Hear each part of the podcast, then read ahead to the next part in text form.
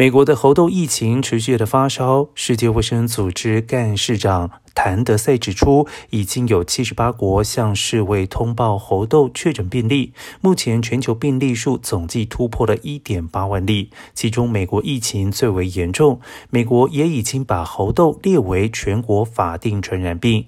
另外，谭德赛也呼吁高风险的男同志族群赶快施打疫苗。丹德赛进一步指出，有七成病例来自欧洲，另外有百分之二十五是来自美洲，而其中又以纽约确诊人数最多，占了全美超过四分之一。